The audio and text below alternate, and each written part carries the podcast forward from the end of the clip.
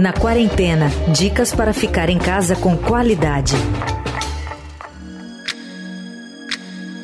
Em um momento tão peculiar quanto que estamos vivendo agora, muita gente vem se aproveitando das redes sociais para tentar sustentar uma ideia de normalidade.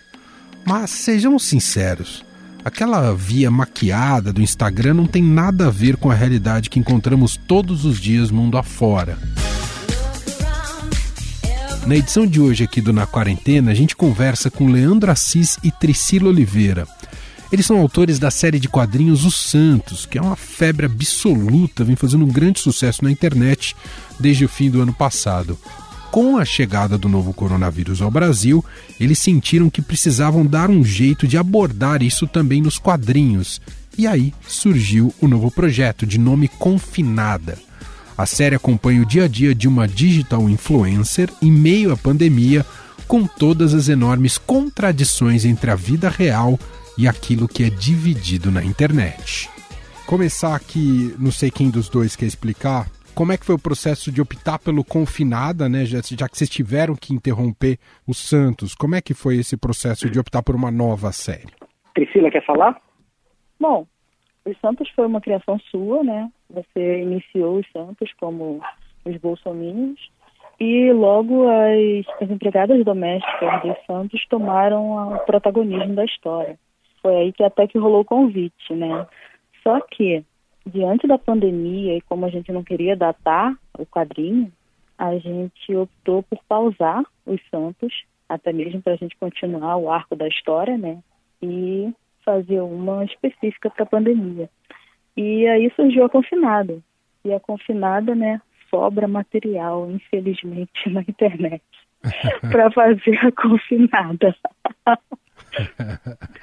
é isso, Leandro. A confinada é um, não, não, deixa de ser um desdobramento do ponto de vista temático daquilo que vocês já estavam atacando no próprias tirinhas do Santos, não é, Leandro? Exato. É... A gente continua falando da relação ali doméstica e patrão, patroa, falando muito de injustiça social, de preconceito. Só que foi isso que a Priscila explicou. A gente não queria que a série do Santos ficasse refém dos desdobramentos da pandemia aí, do que vai acontecer. Então a gente está preservando a série, ela está em pausa. E aí, com a confinada, a gente foi buscar um perfil de personagem que fosse bem emblemático ali das redes sociais. E aí veio a ideia de ser uma digital influencer, né? E está tendo muito pano para manga hoje em dia, inclusive, né? Total. É, acho que é imediato para quem descobriu ou descobrir a série agora, vai achar que vocês se inspiraram na Gabriela Pugliese, não é? Pois é. Ela foi realmente uma das muitas personagens que a gente pesquisou. Mas não é de jeito nenhum a única. Inspirada até em gente de fora. Mas aí parece que agora a Gabriela, ela parece que ela está tentando ser a protagonista da série, né? Porque ela que está dando mais história para a gente contar. É verdade. E é muito interessante, né, que a tira, os desenhos, os roteiros de vocês focam num aspecto que é muito forte, que tornou mais evidenciado nesse processo de pandemia, que é a questão da desigualdade social. Isso se tornou muito latente e no caso brasileiro ainda mais, não é, Priscila? Infelizmente, a gente ainda está vivendo um processo, Emanuel, pós-abolição sabe? A gente ainda está aceitando que o negro tem espaço, a gente ainda está acessando espaços, como se ele não pudesse se movimentar para fora daquele local que ele foi condicionado a permanecer historicamente. Então, isso a gente abordou nos Santos, a gente vai continuar abordando na confinada, porque é uma realidade que está na cara de todo mundo, mas assim, é conveniente não enxergar, entendeu? Só para a gente explicar para o nosso ouvinte, quem não tenha tido ainda contato com a produção artística de vocês, mas essa personagem principal da Confinada, essa digital influencer que está ali na sua casa, entre aspas, sofrendo com a quarentena e se comunicando com o mundo, um pouco desse sofrimento, e vocês mostram as contradições dessa rotina dessa digital influencer, é isso, Leandro? É isso, ela está confinada num apartamento, numa cobertura gigantesca em São Conrado, com vista de um lado para a praia e do outro que ela tenta esconder às vezes da rocinha. E ela tem as empregadas domésticas que trabalham para ela, e ela procura ali manter a rotina dela de fazer exercício e passar isso tudo para os seguidores dela, né? E nós vamos vendo ali na maneira dela de viver e, e nas postagens dela, muito né, da hipocrisia. Essa é a trama principal ali da confinada. Ô Tricília, e a gente está observando claramente isso agora no Brasil, né, com a evolução da pandemia, diante da nossa realidade como um todo, tão complexa, isso é inviável para uma grande camada da população brasileira que vai perder muito mais com a pandemia, não só perder vidas, né, mas vai perder em outros aspectos com esse processo. Exigir esse isolamento social é quase uma utopia? Para uma imensa camada da população, sim. É, eu estava lendo um estudo ontem que 39% das empregadas domésticas elas não estão em quarentena. 39% delas estão procurando trabalho porque muitas foram dispensadas sem pagamento. A conjuntura política do Brasil atual está desfavorecendo demais nossos direitos básicos. É bem interessante você falar isso, Trisila, porque ainda mais que o território do Instagram costuma ser esse território dominado por esse mundo idealmente perfeito, né? Um mundo onde não há problemas sociais, onde não há pobreza, onde não há tristeza. A Tira se insere muito bem ali, até desse ponto de vista de abrir espaço para crítica, que no Instagram é tão difícil você ter críticas mais contundentes ou retratos que não sejam esse mundo de que a gente costuma dizer de comercial de margarina, né? É, o Instagram é uma vida editada, né? Fotos são editadas, vídeos são editados. O Instagram já foi eleito a rede social mais nociva à saúde mental. A própria rede vem trabalhando, já fez várias campanhas para as pessoas não acreditarem em tudo que elas veem nas redes sociais, sabe? Uhum. Eu acredito que para nós, das gerações anteriores, que a gente vem de uma geração pré-internet, pré todo esse acesso à informação, fica mais fácil a gente enxergar isso. Mas para gerações mais novas, que cresceram com toda essa acessibilidade, fica ainda mais difícil. Não está o tempo todo traçando comparativo com a sua própria vida e tentando atingir aquele objetivo surreal. É verdade.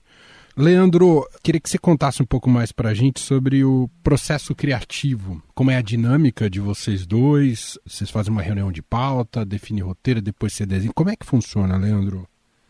Eu, eu já vinha fazendo a série do Santos, já tinha feito acho que umas 10 tiras e eu vinha fazendo de uma maneira muito orgânica, porque eu, eu ia tendo a ideia, quando surgia a ideia, eu já tinha logo buscando as nove imagens, que são o que o Instagram permite no máximo ali, nove quadros, para contar aquela história. Quando eu chamei a Priscila para participar, eu não consegui muito sair desse formato de trabalho, então ela teve que se adaptar a isso e a gente faz assim. Então, é, a gente tem uma ideia, um ou outro vai ter uma ideia de uma tira, conversa com outro, manda por WhatsApp a ideia, e aí a gente começa a debater essa ideia no WhatsApp para criar essas nove imagens. Eu desenho as imagens, boto um primeiro diálogo nelas, mando para ela, ela vê se tem alguma sugestão ainda em cima do que está desenhado, e aí eu vou colorir e terminar o texto e postar. E a gente tem sempre uma ideia de um arco, de onde que a gente quer que a história vá parar. O Santos tem uma ideia bem clara, a confinada, como ela foi criada meio de improviso ali, a gente tem uma noção, mas não está ainda muito fechado. A gente tem uma liberdade, inclusive, para acompanhar o que vai acontecer com a pandemia, né? Uhum.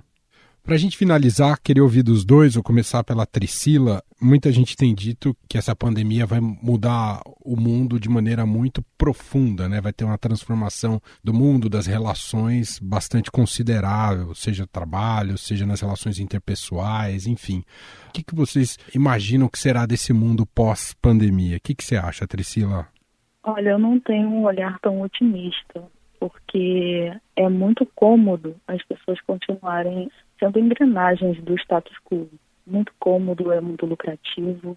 Eu tenho lido bastante na internet, tem surgido movimento, acho que nos Estados Unidos, as pessoas falando não vamos voltar ao normal, porque o normal não era bom. Mas o que seria então essa nova reestruturação, uma nova sociedade pós-pandemia? Infelizmente, a gente tende a descobrir o lado mais nobre do ser humano diante da necessidade extrema. Mas eu gostaria muito que as pessoas repensassem. Só que, infelizmente, aqui no Brasil ainda existe uma confusão muito grande. A gente tem um governante, sabe, eu não sei nem que adjetivo usar para ele, e está pelas ruas é, convocando passeata. E no meio de uma pandemia que está matando milhares de pessoas, de um sistema de saúde que não tem condições de lidar com tantos infectados. Então, eu gostaria muito que o mundo mudasse, mas para o mundo mudar, as pessoas precisam mudar. Só assim a gente consegue. Muito bom. E para você, Leandro, o que, que, você imagina de cenário pós-pandemia? Eu, eu, infelizmente concordo com a Priscila. Eu gostaria muito de uma mudança maior na sociedade, mas eu, eu acho que o ser humano é comodista e assim que surgir uma vacina, eles não vão querer saber e resolve esse problema e bola para frente, tudo fica igual, até surgir uma outra, sabe? Eu, eu, infelizmente eu sou pessimista. Entendi. Gente, antes de finalizar, agradecer vocês, só reforçar então quem quiser agora conhecer definitivamente tanto o Santos quanto a Confinada, o perfil no Instagram é o seu, Leandro, é isso? A gente posta nos dois. Posta nos dois, tá. É, o meu é Leandro, underline, Assis, underline, ilustra. Tá. E também na Solan a Priscila tem no perfil dela, ela também coloca. Qual que é o seu perfil, Priscila? É o AFEM1. É AFEM com dois M's. AFEM1. Maravilha. Então nos dois as tiras estão lá. Vale procurar. Eu fiquei boa parte antes de gravar com eles da minha tarde, quando conheci profundamente o projeto, totalmente tomado e adorei. Espero que vocês tenham mais fôlego e criatividade para continuar fazendo isso. Agradeço então, primeiramente, Tricila Oliveira, que fala com a gente direto de Niterói, no Rio. Obrigado, viu, Tricila? Obrigado a você, Manuel. E agradeço diretamente de Portugal o Leandro Assis. Obrigado, viu, Leandro? Muito obrigado, Manuel. Foi ótima a conversa.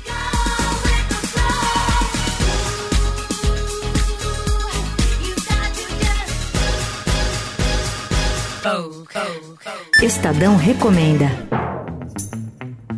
Estadão Recomenda de hoje tem uma dica super interessante do repórter do Caderno 2 do Estadão, Guilherme Sobota. E aí, pessoal do Na Quarentena, tudo bem? A minha dica de hoje, na verdade, são dois livros do Luiz Alfredo Garcia Rosa, um dos nomes mais celebrados da literatura policial brasileira. Os livros são O Silêncio na Chuva e A Última Mulher. Os dois estão disponíveis em formato digital, então ninguém precisa sair de casa para comprar.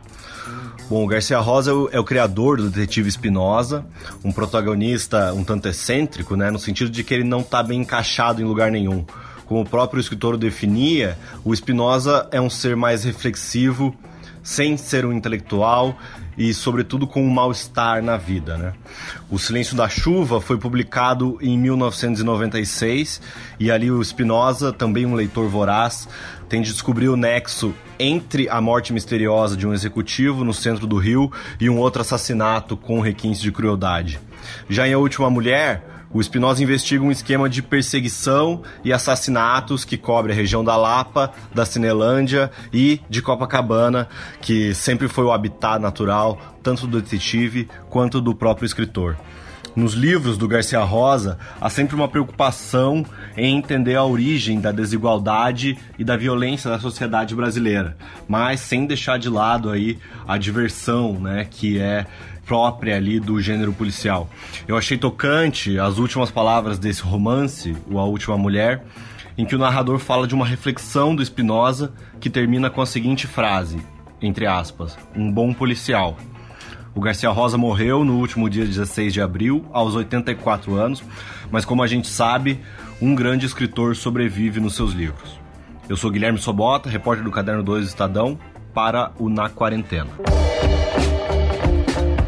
Eu, Emanuel Bonfim, me despeço por hoje. A gente se fala amanhã cedinho no Estadão Notícias e de tarde aqui com você na quarentena. Você ouviu Na Quarentena dicas para ficar em casa com qualidade.